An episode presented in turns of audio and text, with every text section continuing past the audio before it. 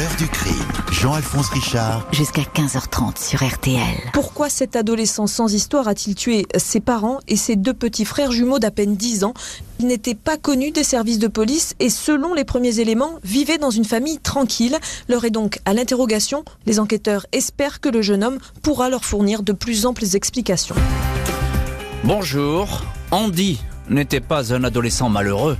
Il grandissait au sein d'une famille qui le chérissait, un père et une mère qui l'entouraient d'affection, deux petits frères, des jumeaux qu'il avait toujours protégés. Pas de drame, pas de cris dans cette famille installée dans le décor de la Corse du Sud et pourtant, à l'été 2009, Andy, 16 ans, a tué tous ceux qu'il aimait. Un geste que personne n'aurait pu imaginer et que Andy ne va pas pouvoir expliquer. Il va se souvenir de tout, mais ne pourra pas dire pourquoi il s'est emparé de ce fusil à pompe. Les experts psychiatres, psychologues, comportementalistes vont se pencher sur son cas, le disséquer, chercher éperdument les clés qui pourraient expliquer cette quadruple exécution familiale. Pourquoi cette soudaine déferlante de violence? L'aîné de la famille préparait-il dans sa tête depuis des mois cette expédition meurtrière? Avec le temps A-t-il pu livrer enfin le véritable scénario de ce massacre? Question posée aujourd'hui à nos invités, acteurs et témoins de cette histoire. 14h30, 15h30. L'heure du crime sur RTL. Dans l'heure du crime aujourd'hui, les quatre meurtres d'Andy. En Corse, à l'été 2009, cet adolescent de 16 ans qui ne s'était jamais fait remarquer auparavant avoue le plus insensé des scénarios, il vient de tuer toute sa famille. Ce jeudi 13 août 2009, à 1h du matin, les gendarmes de Pietrocella, à 40 minutes d'Ajaccio, sont prévenus d'un quadruple homicide sur la commune d'Albitreccia.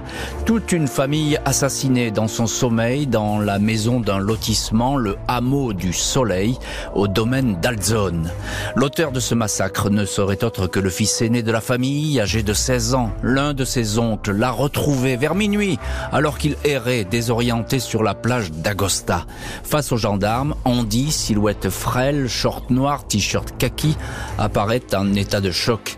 Il déclare qu'il a tué son père Patrice, sa mère Nadine et ses frères jumeaux Duane et Liam, âgés de seulement 10 ans. Il a abattu tout le monde avec un fusil appartenant à son père. Il est incapable de dire pourquoi. Andy n'a pas menti, dans la maison familiale, les gendarmes découvrent une scène de crime des plus glaciales. Les parents, Patrice et Nadine, gisent dans leur lit, couchés sur le ventre. Le visage du père est caché par un oreiller. Tous deux ont été touchés au cœur et au thorax. Les jumeaux sont retrouvés dans leur lit respectifs. Liam a été touché à une main, sans doute voulait-il se protéger, puis à la tête. Duane à l'avant-bras droit et également à la tête.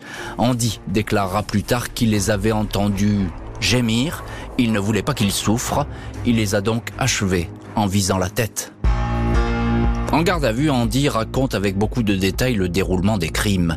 Il a tué tout le monde la nuit précédente, celle du 11 au 12 août. Ce soir-là, ses parents étaient invités à dîner chez des voisins. Il était resté à la maison chargé de la garde des jumeaux. Son père et sa mère sont rentrés autour de minuit, puis tout le monde s'est couché. L'adolescent décrit une soirée banale, marquée par aucun incident. Il n'avait consommé ni drogue ni alcool, ainsi que vont le confirmer les analyses toxicologiques. Sur le coup des trois 3 heures du matin, Andy s'est réveillé. Il est sorti de son lit de façon mécanique. Il a enfilé ses gants en latex pour faire main basse sur de l'argent liquide dans le coffre de la maison et dans le portefeuille des parents. Il a mis l'argent et une montre de valeur dans un sac, du linge dans un autre. Il avait pour idée de s'enfuir, affirme-t-il, mais à ce moment-là, il est passé devant le râtelier où se trouve le fusil à pompe Winchester de son père. Il l'a chargé, il sentait qu'il avait envie de tirer, il devait le faire, c'était plus fort que lui. Il a tué tout d'abord son père qui s'est réveillé en l'entendant entrer et l'a regardé, puis sa mère qui elle aussi a sursauté, et enfin ses petits frères. Andy explique avoir ramassé les douilles et empoigné les sacs. Il était ailleurs. Il affirme qu'il n'a rien prémédité. Je ne sais pas pourquoi j'ai fait ça. Je ne savais plus où j'étais. Je n'entendais plus rien et je voyais tout flou.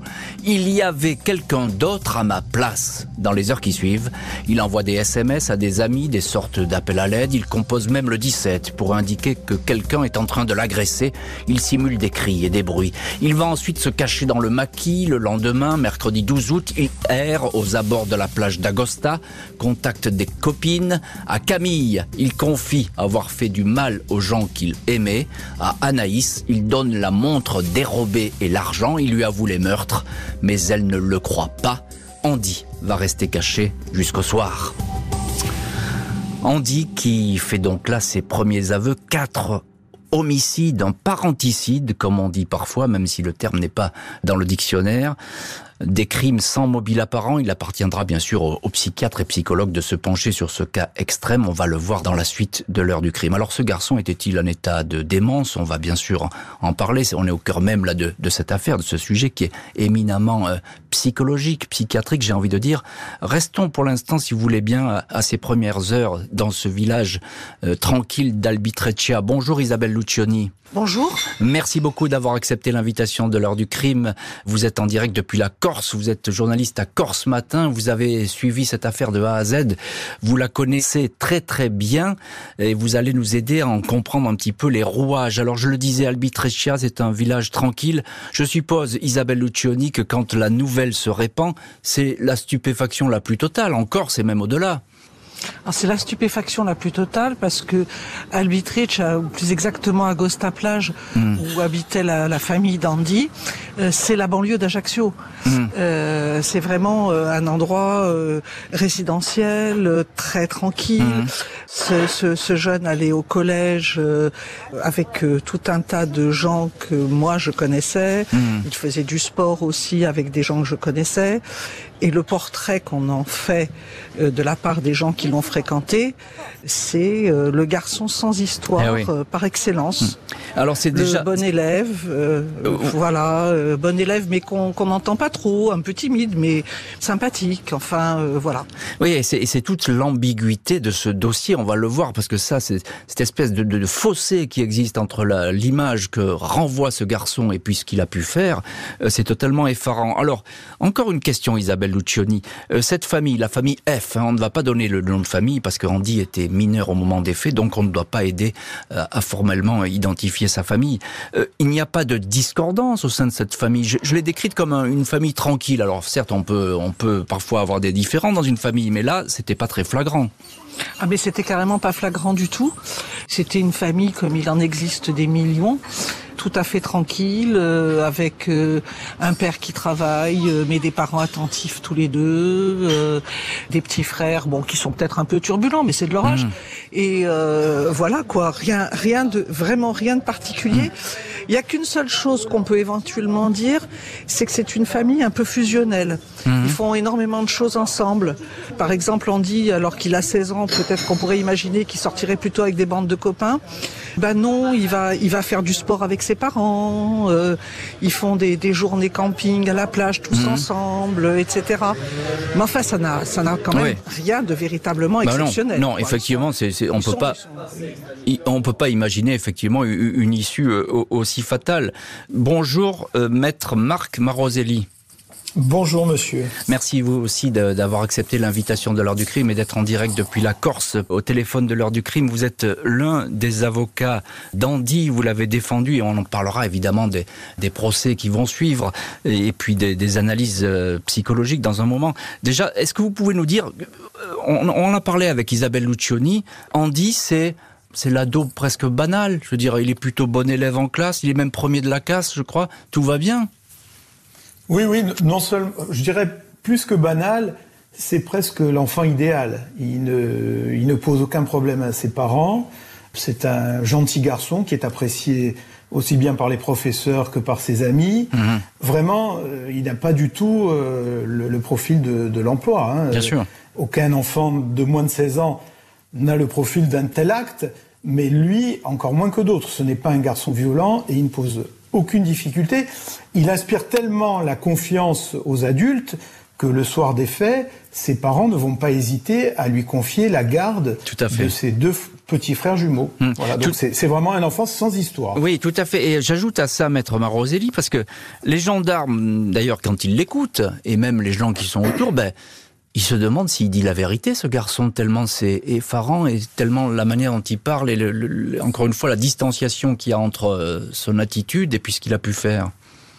Oui, à tel point qu'on ne va croire son récit qu'après que son oncle euh, maternel hmm. se soit rendu avec les gendarmes euh, dans son domicile et où il va découvrir euh, le, drame. La, mort, la mort de sa sœur, de son beau-frère et de ses deux neveux. Voilà, ça va être effroyable et c'était inattendu, totalement inattendu, à tel point qu'on a pu penser à un moment euh, qu'il a fabulé, alors que malheureusement c'était pas du tout le cas. C'était pas du tout le cas. Juste encore un petit mot, maître Maroselli. La première fois que vous l'avez vu, Andy, quel effet il vous a fait? Comme ça, juste au début. Après, on parlera de ce qu'il a pu vous dire.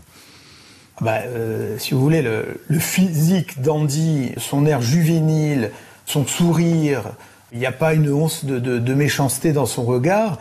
C'est en, inadéquation totale mmh. avec euh, les actes qu'il déclare avoir commis totalement en, inadéquation. Le 14 août, Andy est mis en examen des chefs d'assassinat. On considère qu'il a prémédité son geste, ce qu'il conteste.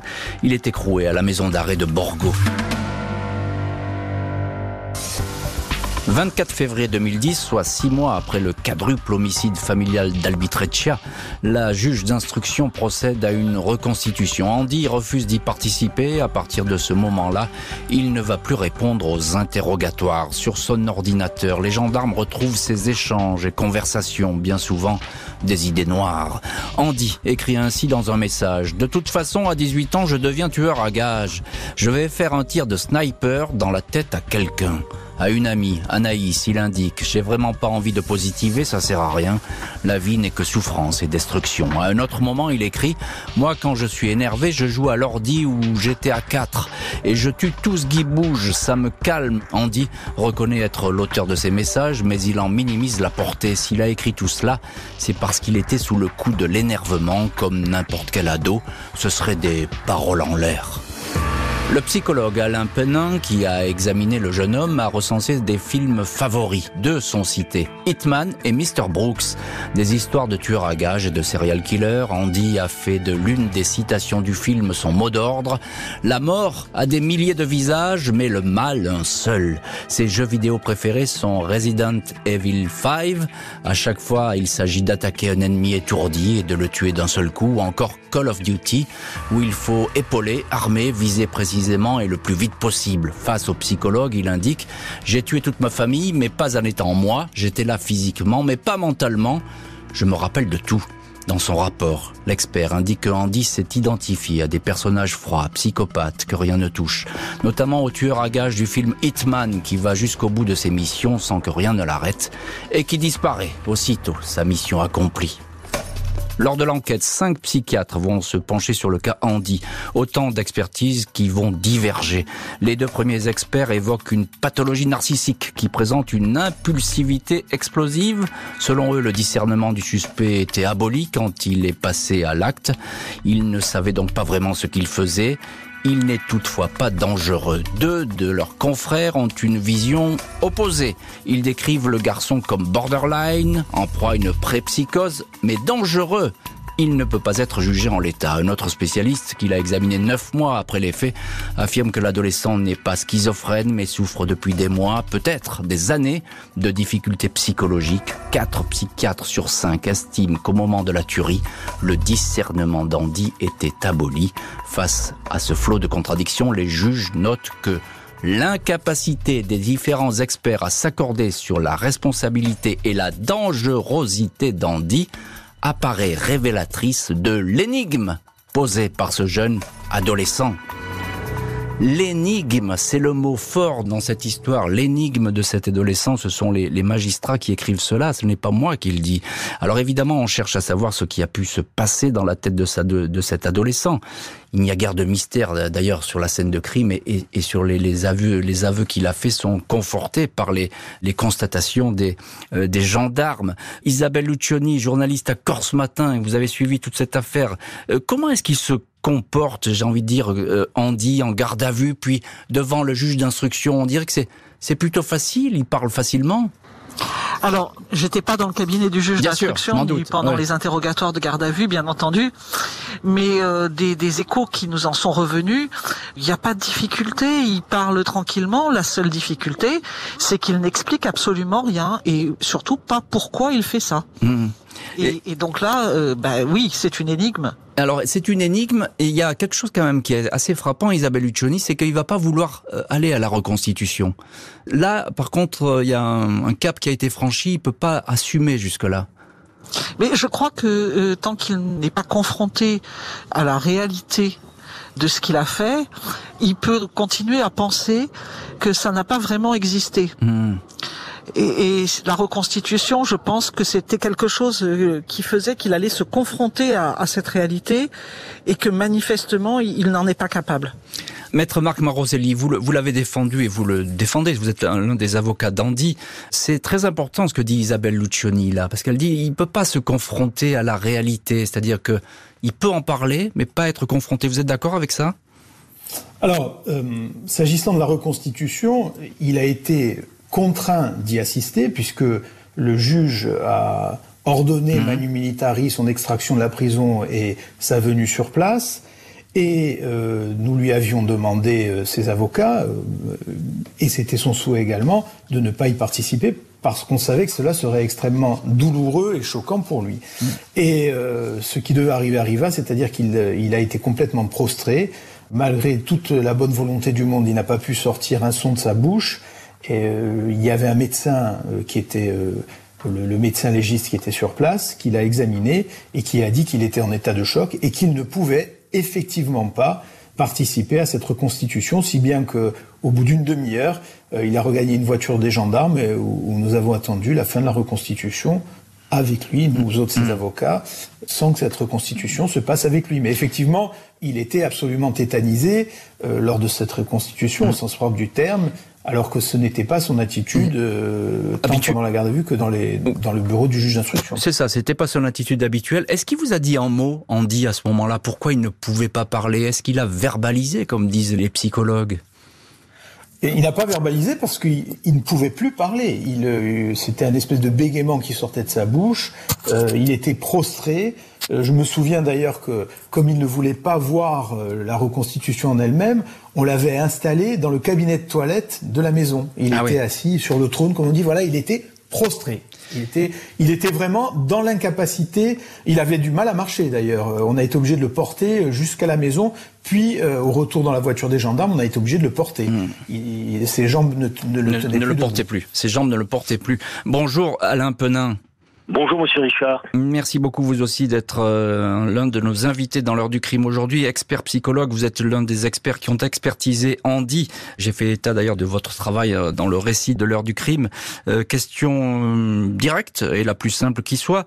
comment est-ce qu'elle s'est passée votre première rencontre avec Andy? Le souvenir que j'en ai, c'est de deux examens très longs, approfondis, qui m'ont mis face à un garçon, un adolescent, très calme, détaché, ne, laissant apparaître euh, aucune émotion.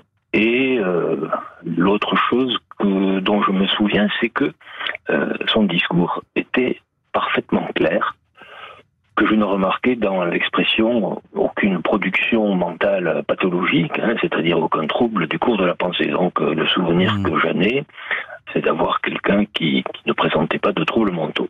En outre, je dirais que sa mimique était euh, très peu animée et que finalement, euh, les émotions, s'il en éprouvait, étaient tout à fait contrôlées. Ce que vous nous dites, Alain Pelin, finalement, c'est qu'il est toujours dans le contrôle, euh, Andy, quand il parle des meurtres, des crimes il ne s'effondre jamais. Euh, dire que les émotions sont totalement contrôlées. Je ne vois apparaître aucun signe d'anxiété, aucun signe de tristesse, aucun signe qui puisse évoquer euh, un bouleversement émotionnel à l'évocation.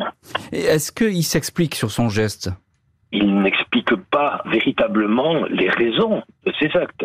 Mais ce que je peux dire, c'est qu'il les décrit de façon chronologique, avec pertinence, avec lucidité, avec un sens de, détail et, avec euh, finalement une expression qui semble hmm. prouver qu'il n'agit pas sous l'effet d'une force à laquelle il n'a pas pu résister. Euh, encore une question, Alain Pelin. Euh, dans votre expertise, vous parlez beaucoup des jeux vidéo, des films violents qu'il regardait. On dit, est-ce que ça a pu avoir une influence sur lui? Alors, je suis persuadé que l'habitude, il joue 1h30 par jour, au moins, aux jeux vidéo et notamment euh, aux jeux qui sont des jeux très violents, comme par exemple euh, Call of Duty. On, jouait euh, dans peut-être pas dans le déclenchement réel des agissements, mais sont intervenus dans cette espèce de soulagement de la tension psychique liée à, l'expérience de, la mise à mort. Et mmh. les jeux Resident Evil 5 aussi mmh. l'amènent à préciser dans les formulations qu'il envoie sur les réseaux sociaux qu'il a envie de tuer tout ce qui bouge.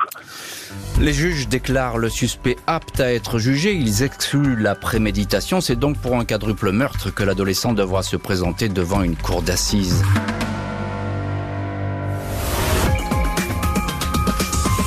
Nous n'avons pas de réponse et on se demande qui nous avons en face de nous, tout simplement. Est-ce que c'est quelqu'un qui nous ment?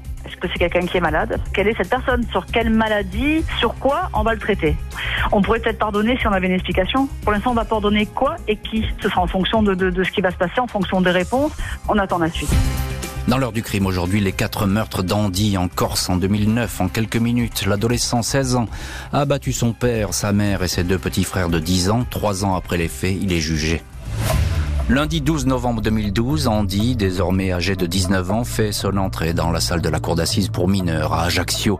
L'une de ses avocates, maître Romina Cresci, le décrit comme très introverti avec beaucoup d'angoisse retenue, assez terrifié par ce face-à-face avec une famille qu'il n'a jamais revue depuis son interpellation. L'accusé a effectivement face à lui les visages interrogateurs de ses oncles, tantes et grands-parents.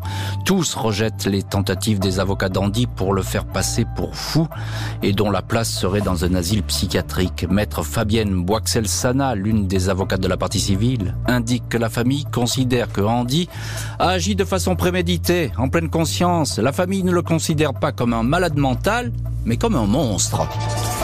Andy n'a toujours pas d'explication. Je ne vais pas dire que je suis fou, dit-il, mais au moment des faits, je n'étais pas dans mon état normal. Pour le reste, il répond invariablement par un je ne sais pas ou je ne sais plus. L'accusé n'éclaircit pas les circonstances dans lesquelles il a agi. Son silence aujourd'hui nous contraint à toutes les hypothèses, déplore maître Jean-Michel Mariaggi, avocat de la partie civile. L'accusé répond J'aimais mes parents, j'aimais mes frères, je les aime encore. Je sais que c'est moi qui ai fait ça, mais je ne voulais pas. Et voilà donc pour les explications, ou plutôt le manque d'explications d'Andy à ce procès. Isabelle Lucioni, je crois que le procès est à huis clos à ce moment-là. Quelle est l'ambiance qui règne autour de cette salle d'assises? C'est une ambiance extrêmement pesante parce que le, procès a été euh, s'est tenu à huis clos à la demande des parties civiles, c'est-à-dire des familles paternelles et maternelles de l'accusé. Et donc Andy lui-même souhaitait un procès public apparemment pour qu'on montre qu'il n'était pas le monstre qui était décrit.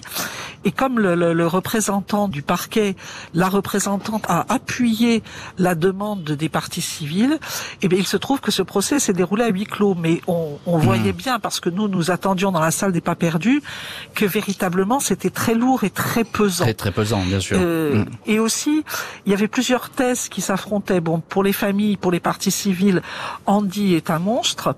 Pour le ministère public, c'est un monstre, mais en plus, il pensait pendant très longtemps qu'il s'agissait tout bonnement d'un crime crapuleux hmm. et qu'il avait abattu toute sa famille pour les quelques milliers d'euros et, et, la montre qui se trouvait dans le coffre-fort. Et puis, euh, en face, euh, il y a des experts psychiatres qui disent non, il y a quelque chose d'autre. Alain Penin, vous, dites, vous, vous, vous dites qu'il n'est pas en conflit avec ses parents. On dit ça, toute l'histoire le, le montre. Alors il n'est pas en conflit, mais dites-nous, qu'est-ce qui a pu provoquer son geste? Alors il y a peut-être deux éléments euh, qu'en cherchant bien, il va euh, mettre en avant. Une forme de dépit amoureux avec sa petite amie avec qui les choses euh, ne se sont pas déroulées comme il le souhaitait. Et, la deuxième chose, c'est la mort d'un de ses amis qui s'est tué dans un accident de, la circulation le, le 20 juillet avant. Cet accident de, moto l'avait véritablement beaucoup perturbé, mais on voit bien quand même que il y a mille lieux entre ces éléments d'insécurité personnelle et, les faits euh, qu'on peut lui reprocher. Le jeune homme ne reprend pas le chemin de la prison de Borgo. Il est hospitalisé d'office dans une unité psychiatrique de Castelluccio, sur les hauteurs d'Ajaccio. 5 décembre 2013, Andy, 20 ans, est devant la cour d'assises d'appel des mineurs d'Aix-en-Provence. Avant ce deuxième procès, deux nouvelles expertises psychiatriques ont été commandées afin de répondre à deux questions. L'accusé est-il nuisible pour lui-même? Et l'est-il pour la société? L'un des rapports décrit un jeune homme interné en psychiatrie euh, près d'Avignon comme un patient calme qui n'a jamais fait de problème. Je pense toujours être irresponsable, fait savoir l'accusé. Un psychiatre indique que Andy rêve souvent que ses parents sont encore vivants, il regrette sa famille, une mère qui ne disait jamais non, un père pour qui il fallait toujours faire les choses bien. La partie civile espère que ce deuxième procès sera celui des explications, mais elle déchante rapidement. On parle de lui, mais dès qu'il s'agit de le questionner sur ses incohérences, il se tait, regrette maître Alija Fazaï. 13 décembre, après une semaine de procès, Andy est à nouveau déclaré pénalement irresponsable et de nouveau acquitté. Cette fois, il est autorisé à quitter l'unité pour malades difficiles dans laquelle il séjournait depuis 5 ans.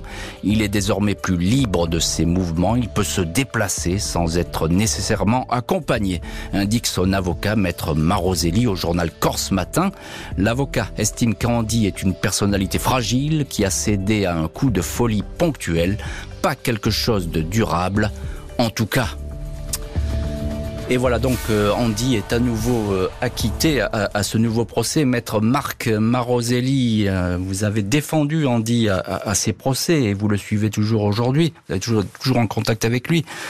quelle est la, la, différence entre le premier et le deuxième procès? D'abord, est-ce qu'il y en a une ou pas du tout? Oui, il y a une différence, non pas dans la tenue du procès, mais dans le statut d'Andy. Mmh. Andy, en première instance, devant la cour d'assises de Corse du Sud, comparait détenu, mmh. euh, alors qu'il comparait euh, non plus détenu mais libre, sauf qu'il est interné euh, mmh. quand il comparait devant la cour d'assises d'Aix-en-Provence. Donc, en fait, il comparait après quasiment un an d'internement dans une unité pour malades difficiles qui est l'hôpital psychiatrique le plus liberticide qui soit, si mm. je peux m'exprimer ainsi. Mm. Et il est suivi. Il est suivi alors que jusque-là, il n'était pas suivi. Et c'était d'ailleurs une des demandes de sa défense euh, tout au long de l'instruction. Euh, qu'il soit suivi par des psychiatres. Bien sûr. Alors, ces deux nouvelles expertises psy, parce que là, le, président de la cour d'assises, il a voulu refaire un petit peu l'histoire. Il a commandé deux nouvelles expertises. Elles n'ont rien apporté, ces expertises. Elles, n'ont rien apporté. Euh, d'abord parce qu'elles ont été faites par les seuls experts psychiatres qui avaient déclaré que tout était normal, euh, y compris pendant l'enquête préalable à son premier procès, euh, et elles ont été faites euh, plus de quatre ans après les faits. Oui, ce qui, c'est-à-dire que bon, ce n'était plus le même homme.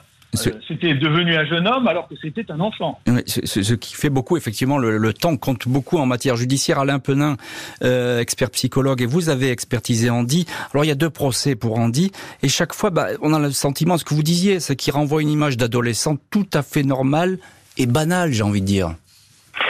C'est un gamin qui, qui est tout à fait banal, qui mmh. poursuit des études, qui, qui est assez brillant hein, en milieu scolaire, et qui... Euh, est quand même, qui est gentil, qui est sérieux, qui est hmm. peu agressif d'ordinaire, qui n'est pas en conflit avec ses parents. Et qui n'est pas en conflit avec ses parents, il faut bien le souligner. Euh, Isabelle Lucioni, journaliste à Corse Matin, vous avez suivi toute cette affaire, et c'est pour ça qu'aussi euh, la famille ne comprend pas, euh, demande des réponses qu'elle n'obtient pas, parce qu'elle dit c'est un monstre, Andy. Il continue à le dire à ce procès en appel. Ah mais ils l'ont dit du début à la fin. Et c'est vrai que c'est paradoxal. Andy, quelques jours avant les faits, avait touché sa première paye pour un job d'été. Hmm. Euh, la première chose qu'il a fait avec cette paye, c'est d'acheter des cadeaux pour ses petits frères. Ah il n'a hmm. même pas pensé à lui. Je veux dire, c'est totalement paradoxal quand on voit que quelques jours après, il les tue euh, de cette manière. Hmm. Donc forcément, pour la famille, pour les proches, c'est incompréhensible ils ont l'impression d'être face à quelqu'un qu'ils ne connaissaient absolument pas et qui était au milieu d'eux et qui pouvait faire du mal euh, alors même qu'on en imaginait incapable. Ouais, c'est absolument effarant ce que vous racontez, Isabelle Lucioni, Alain Penin. Je sais qu'avec les si, on refait l'histoire et on refait l'histoire de la justice et on refait les procès, mais est-ce que si Andy avait vu un psy avant les meurtres, ça aurait peut-être pu éviter le drame ou pas? Je ne sais pas si on aurait pu empêcher tout cela, mais si on avait amené Andy à une verbalisation euh, de ce qui constituait euh, tout de même des tourments, s'il avait pu mettre des mots sur sa tristesse par hmm. rapport à son dépit amoureux, s'il avait pu parlé de la douleur liée à la, mort de son ami le 21 juillet, peut-être, mhm. peut-être, que l'on aurait un petit peu désamorcé cette forme de tension qui pouvait exister alors que lui-même ne pouvait pas en parler. Alors qu'il ne pouvait pas en parler parce que, bah oui, il était complètement bloqué dans, son coin. Maître Marc Maroselli, euh, avocat euh, d'Andy. Alors, après ce deuxième acquittement, il est, quel est son statut juridique? Parce que j'ai du mal à comprendre. Il est acquitté, mais il est soigné, c'est ça? Il est quand même euh, retenu dans un établissement? il est, hospitalisé d'office, comme ça pourrait arriver pour de nombreux malades psychiatriques. donc, il est hospitalisé contre son gré. Et euh, ce n'est qu'à l'issue d'une période d'hospitalisation qui va se poursuivre au-delà de son second procès euh, qu'il va retrouver mmh. une certaine liberté, enfin, de manière, euh, disons, progressive jusqu'à jusqu'à une liberté totale. Mais je voudrais quand même ajouter un mot parce que je crois qu'on ne l'a pas évoqué au cours de l'émission. il y a peut-être également dans ces agissements une explication euh, on, va dire, anatomique. C'est-à-dire que Andy présentait une tumeur au cerveau dont certains experts ont pu considérer qu'elle avait eu euh, une incidence sur son comportement euh, d'agir un rêve éveillé. Et effectivement, certains experts le, disent, à l'abri des regards et des poursuites judiciaires, le jeune homme va être longtemps soigné avant de retrouver une vie anonyme. Andy passait des mains de la justice à celles des médecins, aux grandes dames de la famille des victimes, qu'il a toujours considéré comme pleinement conscient de ses actes. Andy a retrouvé une vie anonyme. Après son deuxième acquittement, le jeune homme, désormais âgé de 29 ans, a passé sa licence de biologie, obtenue avec mention. Il souhaitait à l'époque poursuivre des études à l'université. Cinq ans d'enquête, sept expertises psychiatriques n'auront pas permis d'expliquer ce qui s'est vraiment passé dans la maison familiale au soir du 12 août 2009, laissant doute et interrogations planer à jamais sur cette tuerie. Et on retrouve dans cette heure du crime Maître Marc Maroselli, c'est un des avocats euh, d'Andy. Euh, Maître Maroselli, vous l'avez accompagné, euh, Andy, à cette sortie. Je crois que vous êtes resté en contact. et il vous a donné des nouvelles de manière assez fréquente, même si vous ne pouvez pas dire ce qu'il fait aujourd'hui, parce que voilà, il y a le secret et qu'il ne souhaite pas que ce soit dévoilé. Oui, il va, il va bien. Il mène une vie normale. Il m'a dit qu'il souhaitait un jour savoir où ses parents étaient enterrés pour pouvoir se recueillir devant leur dépouille, on va dire. Et il ne le sait pas euh, Il ne le sait il pas. Ne sait pas. Il ne sait pas. Il ne sait pas. Et, euh, et je lui ai d'ailleurs dit que je participerai à cette émission et je ne l'ai fait que parce qu'il m'y a autorisé. Hmm. C'est un garçon qui se reconstruit. Je pense qu'il essaye un peu de cloisonner les choses. Mais ce que je voudrais ajouter, parce que ça me paraît être intéressant, c'est que ce garçon, avant qu'il ne sorte de l'hôpital psychiatrique, il a fait un séjour assez long, d'un an et demi, dans des conditions très difficiles, infiniment plus difficiles que la prison. C'est beaucoup plus difficile. Mhm. Il y a une extinction des feux, par exemple, à 9 h du soir, dans, une unité pour malades difficiles. Et que ce garçon, avant qu'il ne, soit remis totalement en liberté, il a été vu par un collège de quatre experts psychiatres, et que ces quatre experts psychiatres ont considéré que son état lui permettait de retrouver une vie normale. Ce que je voudrais également dire, c'est que préalablement à son deuxième procès d'assises, il a passé un an en hôpital psychiatrique et que le, directeur de, l'hôpital psychiatrique dans lequel il se trouvait, de l'unité pour malades difficiles, a déclaré à la barre de la cour d'assises que lui, psychiatre professionnel, pouvait parfaitement déceler euh, chez quelqu'un qui était hospitalisé aussi longtemps s'il s'agissait d'un simulateur ou pas. Mmh. Donc, euh, je crois que cela donne quand même beaucoup de réponses à ce qui s'est passé, euh, non pas dans sa tête, mais ce qui s'est passé et, et ce qui explique Bien en fait il a obéi à une force à laquelle il ne pouvait pas résister. Et, il était ponctuel. Et vous faites bien de, préciser, euh, mettre le contexte dans lequel il a pu finalement retrouver sa liberté. C'est important de dire que ces psychiatres, ben, ils ont été nombreux et finalement ils ont entouré cette sortie parce que c'est une question qui effectivement peut se poser. Alain Penin, vous l'avez expertisé vous euh, lors de l'enquête. Euh, Andy, vous êtes expert psychologue. C'est un cas très rare, un enfant qui tue sa famille, cas très rare en matière criminelle. Il est rarissime d'avoir à faire un, cas d'une telle nature. personnellement, après des années et des années d'expertise, c'est la première fois que je vois un adolescent qui tue à la fois ses deux parents et ses deux frères jumeaux. Donc c'est rarissime. Et les statistiques criminelles ne montrent pas l'importance de, de ce genre de crime, qu'on appelle le crime des crimes, parce que finalement, le parricide, c'est que l'interdit fondamental créateur de la société qui est transgressé. Voilà, c'est l'interdit euh, absolu qui est transgressé. Isabelle Lucioni, un petit mot, euh, journaliste à Corse Matin, euh, cette famille qui entoure Andy, la famille d'Andy finalement, qui désormais le déclare lui comme un monstre, vous la connaissez, ils sont toujours dans l'interrogation et dans l'espèce de colère? Ceux que j'ai eu à, rencontrer euh, dans la région d'Ajaccio, parce qu'une partie de sa famille vit sur le continent, mais ceux que j'ai eu à rencontrer dans la région d'Ajaccio sont toujours dans cette espèce de colère, dans l'impression que la justice n'a pas totalement été rendue et mmh. que et que celui qui est leur neveu, leur petit-fils, euh, leur cousin n'a pas été puni à la hauteur de ce qu'il a fait on peut les comprendre. Bien sûr. On peut les comprendre, mais en même temps, je pense que la justice, en l'occurrence, n'avait pas les moyens de juger eh autrement, parce que le mystère reste entier. Bien sûr, et la justice n'avait pas les moyens de savoir ce qu'il y avait dans la tête d'Andy. Ça a été tout le problème de cette affaire. Merci beaucoup Isabelle Lucioni, Marc Maroselli, Alain Penin d'avoir été les invités de l'heure du crime. Merci à l'équipe de l'émission, Justine Vignot, Marie Bossard à la préparation, Boris Pirédu à la réalisation. L'heure du crime, présenté par Jean-Alphonse Richard sur RTL.